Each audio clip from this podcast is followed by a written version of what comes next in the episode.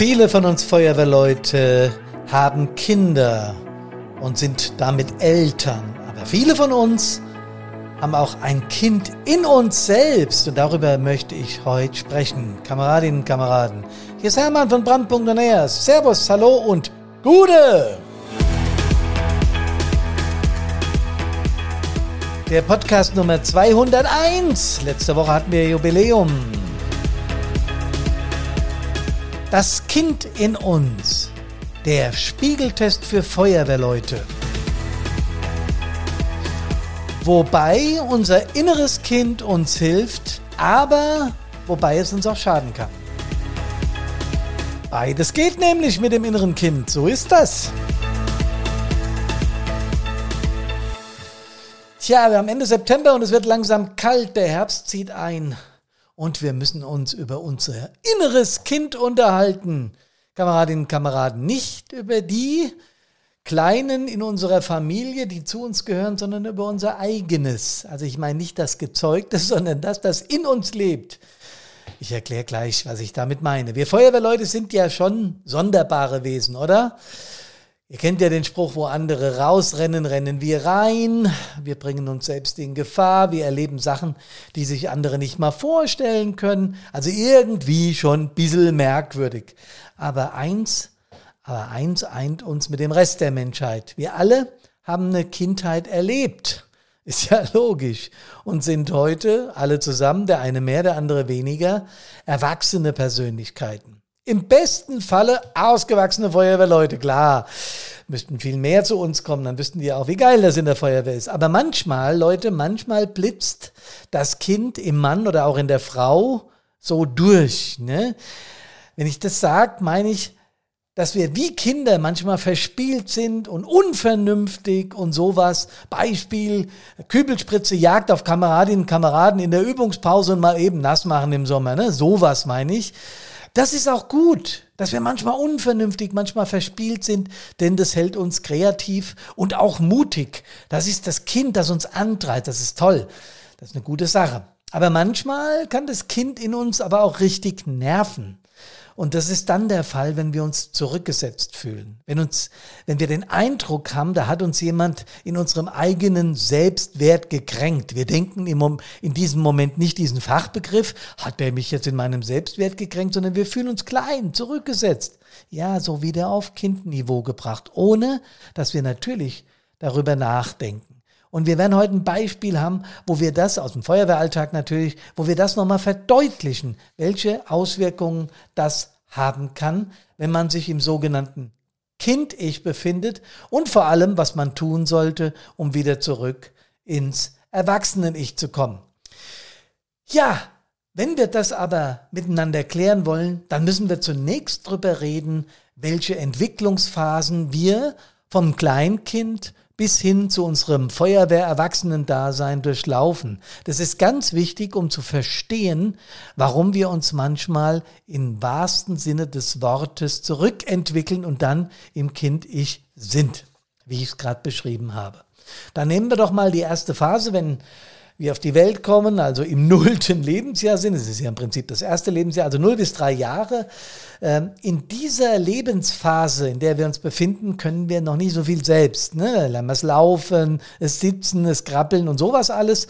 Ähm, aber wir unterscheiden vor allen Dingen noch nicht zwischen Außenwelt und Innenwelt. Im Prinzip ist alles für uns eins. Es bedeutet also ungefähr so, wir vergleichen uns nicht mit anderen. Die Außenwelt hat also keinen Einfluss auf unsere eigene Persönlichkeit. Für uns ist immer noch alles eins. Und ab drei Jahren beginnt es anders zu werden. Ab hier beginnen die Kinder, sich selbst wahrzunehmen und zu verstehen. Die verstehen dann, dass es auch eine Außenwelt gibt und das ist der Anfang für die eigene, für die eigenständige Persönlichkeitsentwicklung und auch für eigenes Sozialverhalten. Das kann man im Spiegeltest ganz gut nachvollziehen oder erleben. Ne? Dass Kinder ihr Spiegelbild als sich selbst plötzlich wahrnehmen und nicht mehr als eins, also Außenwelt und Innenwelt als eins. Wenn du jetzt nämlich hier einem Kind einen roten Punkt auf die Nase malst und es vor einen Spiegel stellst, ja, dann greift es nicht mehr zum Spiegel, um den Punkt zu berühren, sondern auf die eigene Nase. Ja, das ist der Punkt, wo es kapiert hat, da gibt es einen Unterschied zwischen mir und der Umwelt. Ich bin ich und da draußen ist alles da draußen. Das ist die Zeit, wo Kinder so eine regelrechte Gefühlsachterbahn entwickeln. Denn auf der einen Seite wollen die Kids da Neues entdecken und haben Sehnsucht, sich endlich ein bisschen mehr selbstständig zu machen. Ne? Aber die können aber in dieser Phase die Gefahren, die draußen in ihrer Außenwelt auf sie warten, noch nicht so richtig einschätzen. Und das ist natürlich so ein bisschen gefährlich, ja. Wer von euch jetzt wirklich eigene Kinder hat, ich meine nicht die innen drin, die, das kleine Kind, das da Heimat finden will, sondern ich meine wirklich eigene Kinder hat, der weiß ganz genau, was ich meine. Kinder auf dem Spielplatz zum Beispiel meinen, sie müssten jetzt einfach mal die Rutsche rückwärts runterspringen, weil sie eben jetzt gelernt haben, äh, dass sie ihre Freiheit genießen können. Und das verstehen sie noch nicht so ganz, dass dann die Landung auch relativ schmerzhaft sein kann. Ja, und genau da sind wir an dem Punkt, wo wir Eltern Grenzen setzen. Das heißt, das ist keine leichte Zeit für die Kids, weil wir auf der einen Seite ermuntern und fürsorglich sind, unterstützen, aber auch auf der anderen Seite abwertend und strafend sind. Es ist aber auch keine leichte Zeit für Eltern, weil wir rauskriegen müssen, wie können wir unser Kind am besten leiten. Also eine ganz wichtige Zeit und deswegen erzähle ich so ausführlich, eine ganz wichtige Zeit für die Kids, die in dieser Phase viel lernen müssen, Freiräume erobern wollen und so weiter, um sich eben cool in der Welt zu bewegen.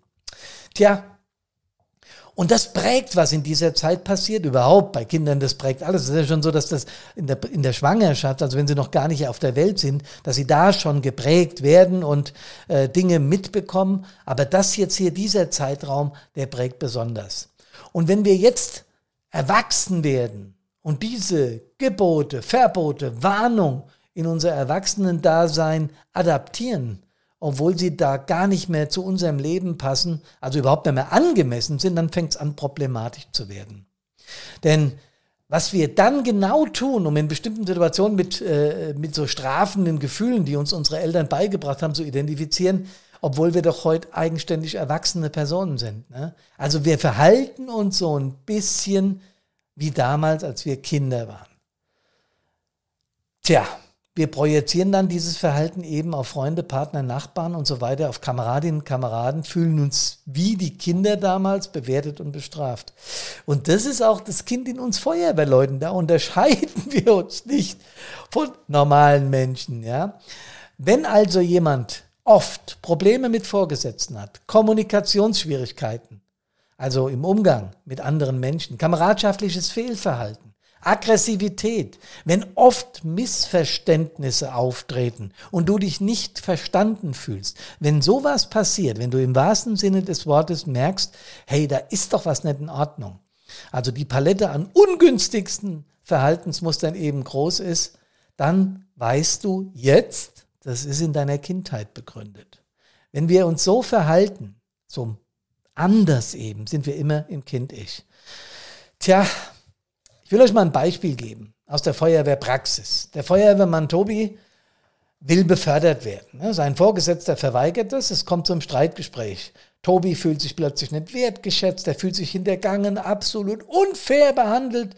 Und der verharrt jetzt so in seiner Position, wisst ihr? Habt ihr vielleicht in so einem Gespräch, wenn ihr jetzt äh, Vorgesetzte seid oder auch wenn ihr Feuerwehrleute seid und wart mal nicht befördert, vielleicht könnt ihr euch da so ein bisschen reinfühlen. Der verharrt in seiner Position so stark und verliert jetzt den rationalen Blick auf die Entscheidung seines Vorgesetzten. Denn der hatte aller Wahrscheinlichkeit nach gute Gründe für seine Entscheidung. Ne? Wenn wir jemanden befördern können, dann tun wir das ja sehr gerne. Vielleicht hat sich gerade die, äh, die, die, die, die äh, Erlasslage, also die rechtlichen Grundlagen für die Beförderung geändert, dann hätte er das dem ja sagen müssen und können. Hat er vielleicht auch, aber der Tobi war so in seiner Wut, in seinem kindlichen Verhalten, dass er überhaupt nicht mehr zugehört hat. Und das war ein klares Zeichen von Kind-Ich-Verhalten.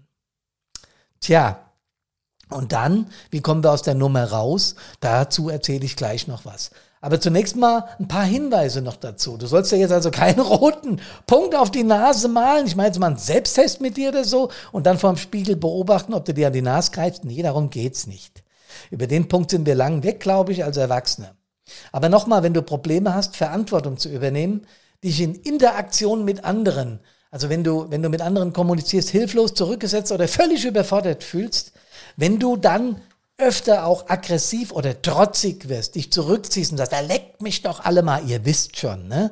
Oder was auch ganz oft passiert, du forderst dann Hilfe innen drin, du nur mit dir selbst. Du hoffst, dass dir Stärkere, die in der Kommunikation besser sind, wo du glaubst, dass sie besser sind, dass die dich unterstützen. Oder wenn du verweigerst, die Verantwortung für dich und dein Handeln zu übernehmen, also für dein eigenes Leben, dann bist du definitiv im Kind-Ich. Ich sage das nochmal. Also wenn du nicht gerne Verantwortung übernimmst, wenn du davor Angst hast, wenn du in, mit anderen sprichst oder mit denen interagierst, wenn du dich da hilflos oder zurückgesetzt fühlst, wenn du aggressiv oder trotzig wirst, wenn dich jemand anspricht, wenn du hoffst, dass dich andere immer unterstützen, also nie selbst rauskommst, oder wenn du die Verantwortung für dein Handeln verweigerst. Das sind die Punkte, wo du merkst, dass du absolut im Kind-Ich bist.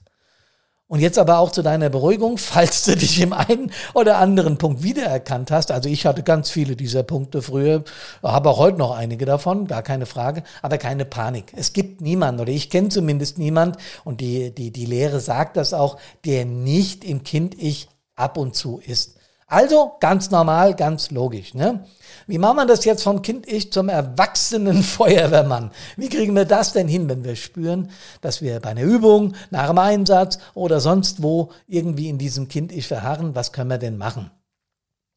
Jo, erstmal ab in den Sandkasten, Fläche Bier mitnehmen und dann spielen. nee, für sowas gibt's natürlich auch Lösungen. Ja, in das Kind-Ich kann man sehr gut bearbeiten und äh, wir sind diesem Kind-Ich auch niemals hilflos ausgeliefert. Wir haben jederzeit die Option, als ganze Frauen oder ganze Männer uns wieder ins Erwachsenen-Ich zurückzubeamen.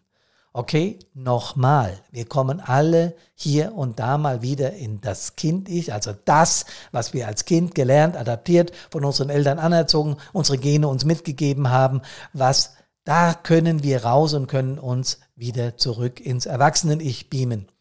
Nehmen wir doch mal das Beispiel von eben. Was, hat der, was hätte der Tobi denn machen können, um die Entscheidung seines Vorgesetzten zu verstehen und vor allen Dingen, und das ist ja das Gefühl dahinter, er hat sich plötzlich klein gefühlt, ungerecht behandelt. Warum denn nicht?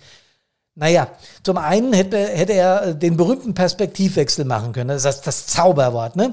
Tobi hätte sich in seinen Vorgesetzten reinversetzen können und die Parameter, also die rationalen Parameter, die der Vorgesetzte angewandt hat, wahr und ernst nehmen können wenn der Vorgesetzte zum Beispiel gesagt hat, ey, ist doch so, wir haben im Wehrführerausschuss einen Beschluss gefunden, da muss ein Jahr gewartet werden, erst dann können wir nach dem Truppführerlehrgang auch zum Truppführer befördern. Das ist nicht meine Entscheidung, ja, das ist eine Entscheidung des, des, des Gremiums gewesen und es gilt für die komplette Stadt. Im Übrigen finde ich es auch ein bisschen, nein, so, wenn er das sich nochmal reinzieht und aktiv darüber nachdenkt, was der was den Vorgesetzten da bewegt haben könnte, diese Parameter anzulegen, dann Plötzlich kehrt eigenes Verständnis ein. Die Situation entspannt sich sofort. In dem Moment, wenn er das getan hätte, wäre Tobi automatisch, automatisch, habe ich ein bisschen streng gesagt, aber es ist sehr wichtig, in sein erwachsenes Ich gewechselt. In dem Moment hätte er im Gegensatz zum Kind-Ich, wäre in der Lage gewesen, Verständnis zu empfinden und es auch zu zeigen dem Vorgesetzten zu sagen, in unserem Beispiel jetzt wieder, naja, das stimmt natürlich. Wenn es dann Wehrführer-Ausschussbeschluss gibt, jo, dann ist es halt so, mein lieber Vorgesetzter. Ja. Ich persönlich finde, das ist meine Ansicht dazu, dass wir Beförderung schnellstmöglich machen sollen, weil es Motivatoren sind, die wir brauchen, um unsere Leute bei der Stange zu halten. Aber natürlich, klar, Beschluss ist Beschluss. Da hast du recht. Okay, akzeptiert, clap und gut ist es wieder. Der Vorgesetzte hätte dann sagen können, ja, danke für dein Verständnis und deine Anregung ist sicher gut, weil wir brauchen Motivation in der Feuerwehr. Allerdings muss ich dir auch sagen, dass die extrinsische, also neues Fahrzeug, eine Beförderung oder sowas, immer nur kurzfristig hält. Die intrinsischen sind die viel wichtigeren. Aber das ist wieder ein anderes Thema. Das haben wir schon oft behandelt. Und das hätte der Vorgesetzte ihm dann gesagt. So. Das Kind-Ich-Thema kommt eigentlich relativ häufig vor. Ich habe es eingangs gesagt. Und das kann auch sehr, sehr belastet sein, weil es einem immer und immer wieder, je nachdem, welchen Trigger man da hat, in so eine Art, naja, sagen wir mal, Ohnmachtsgefühl bringt. Ja? Also ich fühle mich ohnmächtig dieser Entscheidung von dem Vorgesetzten, um wieder beim Tobi-Beispiel zu bleiben, ausgesetzt. Ich könnte vor Wut heulen oder vor Wut dem, ihr wisst schon, ja, irgendwo hintreten. Ähm, und das ist ein Ohnmachtsgefühl, das einem zu rationalen Handlungen nicht mehr befähigt. Da sind die Emotionen so stark, dass überhaupt nichts mehr funktioniert.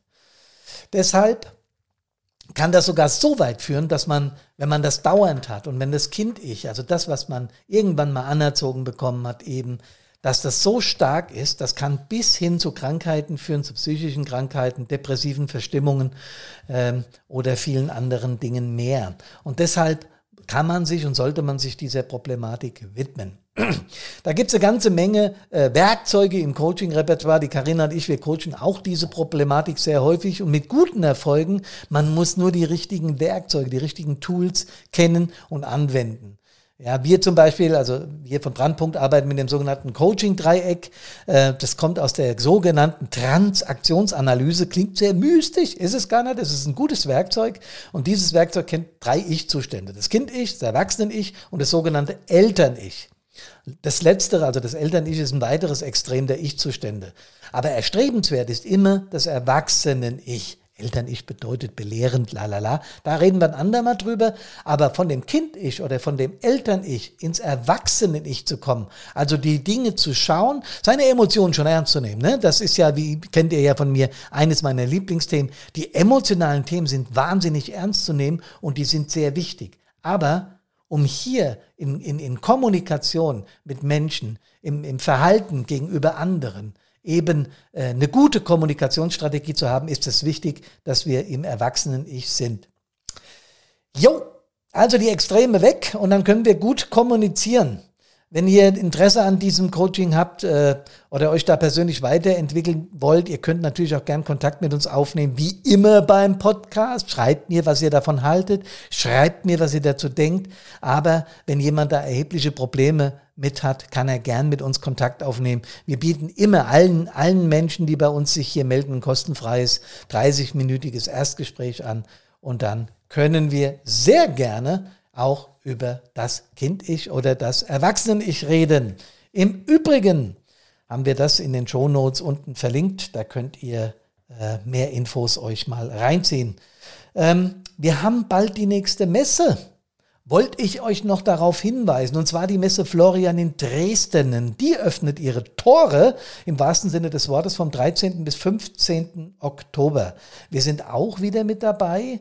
Wir werden dort Vorträge halten am 13.10.22 um 14.30 Uhr und am 14. Oktober 22 um 13.30 Uhr werden wir im Saal Straßburg 2, so heißt der Saal, ja, Vorträge zum Thema gesellschaftlicher Wandel, Organisationskonflikte, was sind die Auswirkungen der Pandemie, wie man also Personal für Hilfsorganisationen langfristig hält, werden wir dort machen. Zwei Vorträge. Wird uns wahnsinnig freuen, wenn ihr dabei wärt, wenn ihr auf der Messe seid und bei uns reinschaut und euch die Vorträge anhört. Im Prinzip geht es ja wie bei Brandpunkt immer um den Menschen hinter dem Feuerwehrmann, weil hinter dem Feuerwehrmann, das haben wir ja heute gelernt, stecken immer auch Menschen und wenn die in ihrem Kind-Ich verharren, dann haben sie Probleme in der Kommunikation.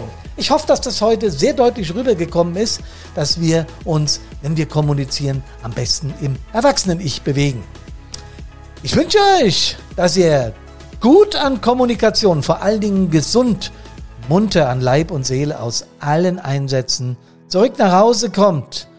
Und deshalb freue ich mich, dass ihr mir heute zugehört habt. Bleibt gesund. Servus, hallo und Gute.